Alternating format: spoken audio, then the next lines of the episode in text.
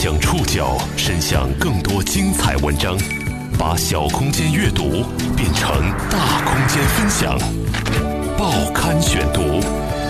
把小空间阅读变成大空间分享。欢迎各位收听今天的报刊选读，我是宋宇。今天为大家选读的文章综合了科学大院、果壳网、知识分子、新京报和澎湃新闻的内容，将和大家和黑洞 say hello。We have seen and taken a picture of a black hole. 四月十号晚上，我们幸运地成为了第一批目睹黑洞真容的人类，也可能是宇宙中第一批亲眼看见黑洞的碳基生物。拍摄这张黑洞照片有多难？在这张照片问世前，人类怎么确认黑洞的存在？它的问世对我们来说又有什么意义？报刊选读今天和您一起了解。你好，黑洞。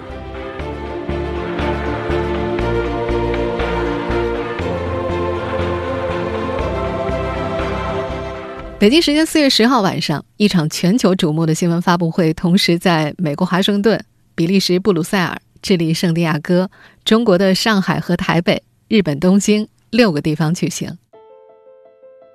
在这次联合新闻发布会上，天文学家们宣布了事件世界望远镜 （EHT） 的重大成果，制作出了黑洞的照片，或者精确地说，制作出了黑洞阴影图像。我们这儿之所以强调制作照片，而不是说拍摄照片，是因为有光、有感光器材才有拍摄，而黑洞是不允许任何光线逃逸的，所以人必须要找到黑洞在明亮背景上投射的影子，才能够让它成像。而事件世界望远镜找到了。二零一七年四月，安装在世界各地的八台射电望远镜的共同工作，提供了有史以来的第一个黑洞图像。对，拍摄到了第一张黑洞的真容，终于展现在我的面前。我们现在听到的这段录音呢，来自中科院上海天文台天文大厦的发布现场。这个呃黑洞的自旋方向实际上是远离地球的方向。那么从我们地球上看，实际上它是一个顺时的一个运动。同时呢，通过我们测量的这个环状的大小，根据我们知道的这个距离，我们就可以定出这个黑洞的质量，它是六十五亿倍太阳质量。四月十号的《天文物理学杂志通信》也以特刊的形式，通过六篇论文发表了这一重大结果。这次公布的黑洞图像揭示了室女座星系团当中超大质量星系 M 八七中心的黑洞。这个黑洞距离地球五千五百万光年，质量大约是太阳的六十五亿倍。这堪称是一场史无前例的黑洞涉猎。这个项目历时近两年。共有两百多名科学家、工程师和技术人员参与其中。从四月十号晚上开始，这张新公布的黑洞照片让全世界都兴奋了。人们调侃它像甜甜圈，像蜂窝煤，像黑暗中的猫眼，像家里的小太阳。国内的社交网络上也很快开启了一场黑洞照片 PS 大赛。这一点也不奇怪，黑洞的概念实在是太过于深入人心了。通过各种各样的影视作品，它早就成为大众文化当中的一部分，以至于我们很多人似乎忘了，人类在此之前从来没有直接见到过黑洞。关于黑洞这种神奇天体的存在，实际上来源于广义相对论的预测。人类之前所有展示的黑洞形象都是来自于电脑的模拟，这可是我们第一次得到关于黑洞的直接图像啊，自然会吸引全世界的关注。中科院国家天文台研究员苟利军拍到了这个照片的话，呃，就相当于第一次直接的帮助我们确认了黑洞这种存在。在此之前呢，我们有很多这种间接的方式来确认黑洞，但都不是最直接的这种方式。黑洞照新鲜出炉后，一系列关于黑洞的问题很快成为热点。黑洞到底是什么？黑洞的概念是谁提出的？在这张照片公布之前，我们是怎么确认黑洞的存在的？为什么想拥有一张黑洞的真正照片那么难？报刊选读继续播出。你好，黑洞。人类对于黑洞的认识经历了一个漫长的过程。尽管 black hole 黑洞这个词，直到1968年才由美国天体物理学家约翰惠勒提出来。但早在1783年，英国地理学家约翰米歇尔便已经意识到，一个致密天体的密度可以大到连光都无法逃逸。这也是普通人在今天对于黑洞的最基本认识：吸入所有一切，连光都逃不出来。距今一百多年前的一九一五年，爱因斯坦。用他天才的物理直觉提出了广义相对论，颠覆了人类对于时空本质的认知。我们可以借助天体物理学家约翰惠勒之言来概括广义相对论的精髓：时空决定物质如何运动，物质决定时空如何弯曲。宇宙万物原本认为只是广袤时空舞台上的演员，可在广义相对论的世界里，却成为舞台本身的构建师。爱因斯坦的广义相对论给出了很多重要预言，其中很多在刚刚问世的时候都显得过分光怪陆离，让人不敢相信。然而，这一百年来，这些预言逐一获得实验和观测的证实，让爱因斯坦取得了物理学史中至高无上的地位。而这次黑洞照片公布之后，大家也纷纷惊呼：“爱因斯坦又对了。”根据爱因斯坦的广义相对论的推论。质量足够大的恒星在聚变反应的燃料耗尽之后发生引力塌缩，形成了黑洞。黑洞的几乎所有质量都集中在最中心的起点位置，起点在其周围形成了一个强大的引力场，在一定范围之内，连光线都无法逃脱。光线不能逃脱的临界半径被称为视界面，顾名思义，视界面就是我们的视线所能够到达的界面。而黑洞周围引力巨大的区域被叫做事件世界，而这次拍摄照片的事件世界望远镜所拍摄的就是黑洞的这一部分。黑洞呢，实际上就是爱因斯坦广义相对论预言的一种极端的天体，它的引力是如此之强，以至于在一定的范围内，它的控制范围内呢，光都无法逃脱。这个控制范围或者叫视力范围，实际上就是我们所说的事件世界。我相信听到这儿，可能很多人会产生一个疑问。既然在这次观测之前，天文学家们根本都看不到黑洞，他们是怎么确定黑洞就在那儿的呢？实际上，在这次联合观测拍照之前，科学家们主要通过三种方式来证明黑洞的存在，比如恒星气体的运动透露了黑洞的踪迹。黑洞有强引力，对于周围的恒星和气体会产生影响，于是我们可以通过观测这种影响来确认黑洞存在什么位置。从上世纪七十年代开始，天文学家们就逐渐在广袤的宇宙当中寻找黑洞可能真实存在的观测证据。一九七零年，美国的自由号人造卫星发现，位于天鹅座 X 一上一个比太阳重三十多倍的巨大星球，被一个重约十个太阳的看不见的物体牵引着。科学家们一致认为，这个物体就是黑洞。这是人类发现的第一个黑洞。第二种方式比较直接一些，可以根据黑洞的吸积物质所发出的光来判断黑洞的存在。科学家们把黑洞吸积物质的过程比喻成吃东西，在某些时候，一些恒星量级的黑洞会存在于一个恒星周围，把恒星的气体撕扯到它自己的身边。这种类型的黑洞的大小呢，大概是在三个太阳质量到一百个太阳质量之间。在黑洞的强引力的作用之下，它周围的气体就会向黑洞下落，在距离黑洞几百到几万倍的事件世界的地方，形成一个发光的腰带。这个腰带呢，就被叫做吸积盘。当黑洞吸积的气体过多，有一部分气体在掉入黑洞的世界面之前，在磁场的作用之下，被沿转动方向抛射出去。科学家把这种被抛射出去的气体叫做喷流。吸积盘和喷流两种现象都因为气体摩擦产生了明亮的光和大量的辐射，所以很容易被观测到，黑洞的藏身之处也就暴露了。中科院上海天文台研究员袁峰：黑洞本身的确是不发光的，但是呢，黑洞它最主要的一个特点就是引力特别强。那么我们知道黑洞周围有很多的气体，这些气体呢在黑洞的引力的作用下就会往黑洞的下落，下落的过程中这些气体就会变得非常的热，所以呢它就会发出来非常强的辐射。那么我们在这个图中看到的这个明亮的这个光环，就是非常热的这个气体发出来的辐射。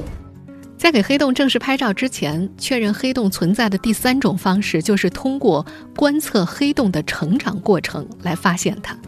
我相信正在收听节目的朋友应该还有印象，二零一五年人类首次探测到了来自宇宙当中的引力波。引力波的探测可以说是近几年物理与天文学界最重大的突破之一。它不仅进一步验证了广义相对论，而且还对引力波与黑洞的存在给出了关键的观测证据。那次引力波的持续信号不到一秒钟，天文学家们相信它来源于两个质量分别约为三十和三十五倍太阳质量的黑洞的碰撞并合。就在那一年，对这个项目起到决定性作用的三位科学家获得了诺贝尔物理学奖。而目前人类所观测到的五次引力波事件，都对应了恒星级质量的黑洞的并合。更小的黑洞借助并合成长为更大的黑洞。这类引力波的发现，也是我们推断黑洞存在的证据之一。截至目前，天文学家们发现的黑洞候选体大致上可以分为两大类：恒星质量黑洞和超大质量黑洞。而对于质量位于它们中间的中等质量黑洞呢，目前的观测证据要少很多。我们以我们居住的银河系为例，银河系里有千亿颗恒星。大质量的恒星呢，寿命通常比较短，其中多数应该已经演化成了黑洞。如果按照理论估算的话，我们居住的这个银河系当中，大约有上千万颗恒星质量的黑洞。可是到目前为止，在银河系内，科学家们只确认了二十多个黑洞的存在，此外还有四五十个黑洞候选体。在这些黑洞当中，离我们最近的黑洞麒麟座 V 六幺六，离我们大约有三千光年。要最终真正确认一个天体是否为黑洞，科学家们需要做出大量的测量与计算。发现黑洞已如此不易，给它拍照的难度就可想而知了。给黑洞拍照到底有多难？这场引发全球关注的大型合作有哪些参与者？报刊选读继续播出。你好，黑洞。给黑洞拍照到底有多么难？世界世界望远镜项目协作委员会主席、德国马克思普朗克射电天文研究所所长安东·岑苏斯在接受新华社采访的时候打了个比方，他是这样说的：“啊，如果地球是平的，那用这一技术可以从巴黎街头的咖啡馆看清纽约街头报纸上的文字。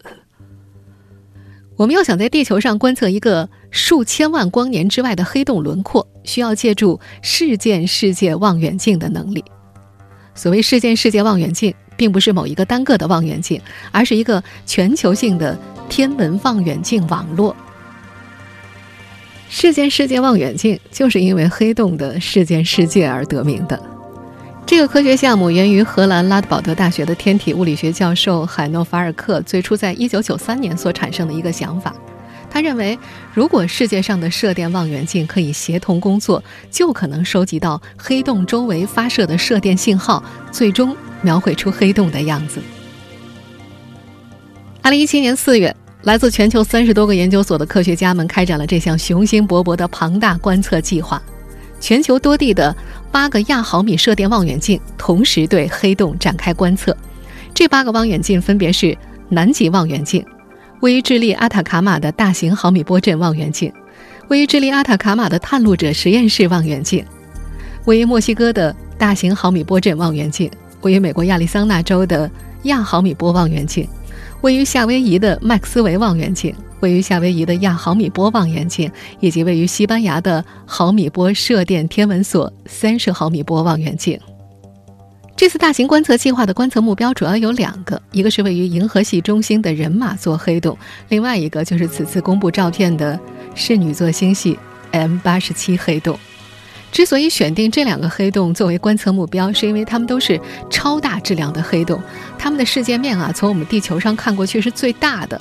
其他的一些黑洞呢，因为距离地球更远或者质量大小有限，我们观测到的难度会更大。银河系中心。人马座的黑洞的质量相当于四百万个太阳，所对应的世界面的尺寸呢，大约是两千四百万公里，它相当于十七个太阳的大小。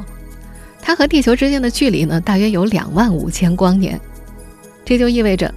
它的十七个太阳大小的世界面，在地球上的我们看过去，大概只有针尖儿那么大。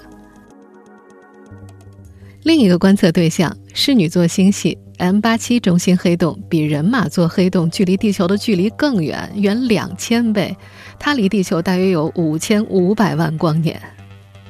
但由于这个黑洞的质量大约是人马座黑洞的一千倍，它是人类已知的最大的黑洞之一。M 八七黑洞的质量是达到六十五亿倍的太阳，它的直径达到四百亿公里。这么大的质量呢，就使得我们从地球上观测获取这两个黑洞在天空中看上去是大小相当的，甚至 M 八七星系的黑洞还要更加清晰一些。可是启动对这两个黑洞的联合观测非常的不容易，首先要把八家望远镜的可用时间协调到一块儿就不简单。中国科学院紫金山天文台研究员刘四明，这个八台望远镜本身是个非常先进的望远镜，它的观测时间的申请本身就很困难。那么我们现在我们实际上要同时申请到八台望远镜的观测时间。另外呢，每每个每次观测的时候可能要观测将近一个礼拜的时间，申请的时间也非常长。那么正基于正是基于这些方面的原因，呃，我想它这个它的观测本身就需要相当长的时间。尤其这八台望远镜当中啊，还动用了位于智利阿塔卡马的亚毫米波阵列望远镜，这样极度被天文学家渴求的世界级盲路望远镜。这个望远镜的简称叫做 ALMA，它的灵敏度是目前单阵列望远镜当中最高的，但它的观测时间也是极为宝贵的。另外，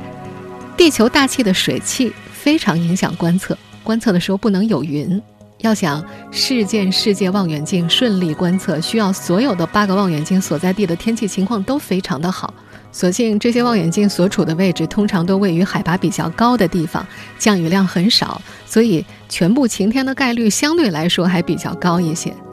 而要保证所有的八个望远镜都能够看到这两个黑洞，从而达到最高的灵敏度和最大的空间分辨率，给科学家们留有的观测窗口是非常短暂的，每年大约只有十天的时间。而对于2017年来说呢，这个时间是在4月5号到4月14号之间。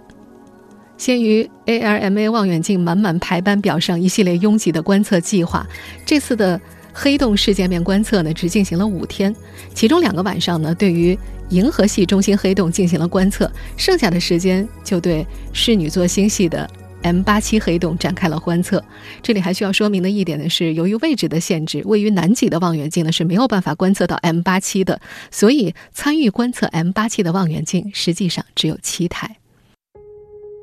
在克服了重重困难之后，二零一七年四月份，八台。来自世界各地的射电望远镜利用地球的自转，形成了一个口径如同地球大小的虚拟望远镜。它们的共同目标是几千万光年之外的遥远神秘星体。二零一七年，人类终于花了五天时间，顺利观测到了几千万光年之外的两个黑洞。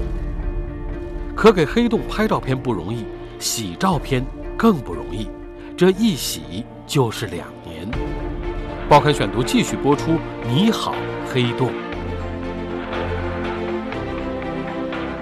二零一七年的五个观测夜之后，人类距离黑洞的奥秘又近了一步。但是，想要把观测到的海量数据变成我们肉眼可见的照片，难度一点也不亚于观测本身。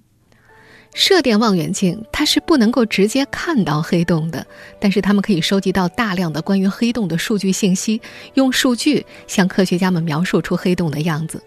在每一次观测中，科学家们利用提前校对好的原子钟时间，对每一个电磁波到达的时间进行了分别的标定和存盘。等到观测结束之后，再进行汇总比较。在十号晚上举行的联合发布会上，上海天文台研究员陆如森说：“事件望远镜每一个晚上所产生的数据量就可以达到两 PB。这个数据记录呢是非常高的。对于每个台站来讲，它每秒就会记录三十二 G。”比特，所以大家可以想一下，五天观测五天的话，数据量是相当庞大的。这个数据量和欧洲大型质子对撞机一年产生的数据量差不多。而在美国发布会现场，亚利桑那大学的天体物理学家丹马罗内就介绍，在2017年项目组的八个望远镜收集到的研究所需数据共计五千万亿字节。五千万亿字节的数据是什么概念？这相当于一个长度为五千年的 MP3 文件，或者是四万人一生中全部自拍的数据。而这些跨越南北半球收集到的海量天文台资料是不能够通过网络传输的，只能够通过物理的方式去运输，需要通过存储容量极大的硬盘收集并邮寄到研究中心。最终，这些数据被汇集到了美国和德国的两个数据中心，而计算机进行后台处理和分析海量数据是需要极长时间的。计算机集群需要对数据的时间进行合并和分析，缺失或模糊的部分。都需要科学家进行拼图完善。对于亚毫米波段的射电望远镜来说，黑洞区域周围不同的光子，因为辐射强度的不同，能够被望远镜捕捉到它们的强度分布图。科学家们呢，就假定不同的强度对应不同的颜色，最终公布照片里的橙黄色就是科学家们选定的结果。就这样，将近两年的时间过去了。二零一九年四月十号。M 八七星系中心黑洞的照片，终于被地球上的人类们所看到。在看到这张来自五千五百万光年之外的黑洞影像的时候，大家难免会有疑问：这次观测了两个黑洞啊，人马座的那个位于银河系中心的黑洞明显和地球距离更近啊，为什么这次我们反而没有看到银河系中心黑洞的照片呢？中科院上海天文台副台长袁峰在接受澎湃新闻采访的时候介绍说，给银河系中心黑洞洗照片存在更多的技术上的困难。也正因为我们地球在银盘里面，观测银河中心黑洞呢，需要透过许多的恒星、尘埃和气体，造成较强的散射效应，成像更加困难。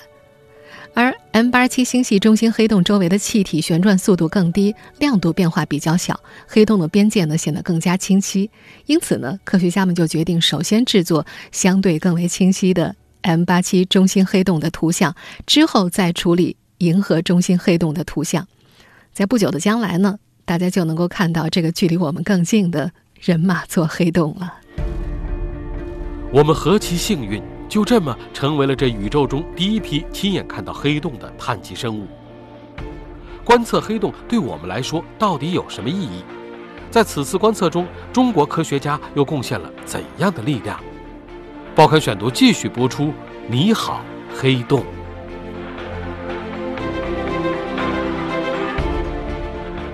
虽然我们目前所看到的 M 八七星系黑洞照片依然是一片迷幻的混沌。清晰度好像并不是特别高，但这次历史性的窥探绝对是人类历史上一块耀眼的丰碑。事件世界望远镜对于黑洞观测、对于科学研究都有着非常重大的意义。科学家们希望能够通过这一观测结果，对爱因斯坦的广义相对论做出最为严格的限制。中科院国家天文台研究员苟立军在接受新华社采访的时候说：“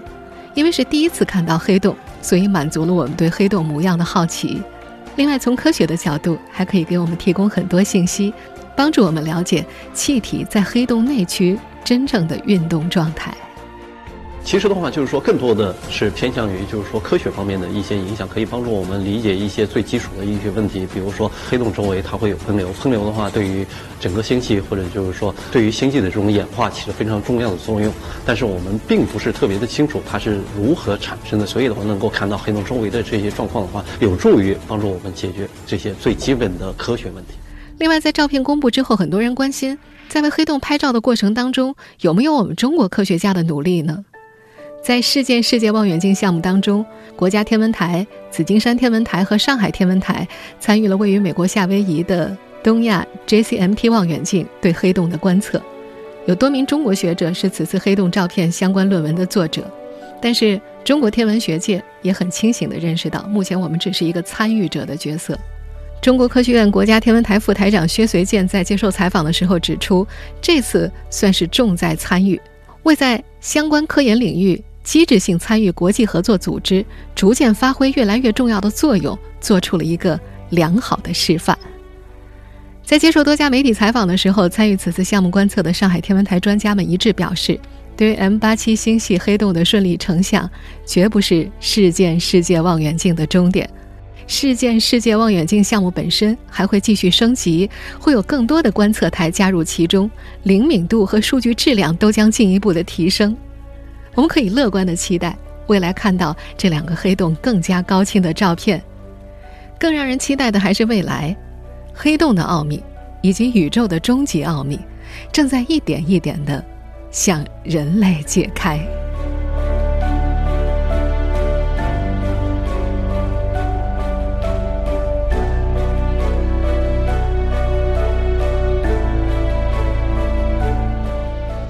听众朋友，以上您收听的是《报刊选读》，你好，黑洞。我是宋宇，感谢各位的收听。今天节目内容综合了《新京报》、澎湃新闻、科学大院、果壳网、知识分子的内容。收听节目复播，您可以关注《报刊选读》的公众微信号“宋宇的报刊选读”。我们下期节目时间再见。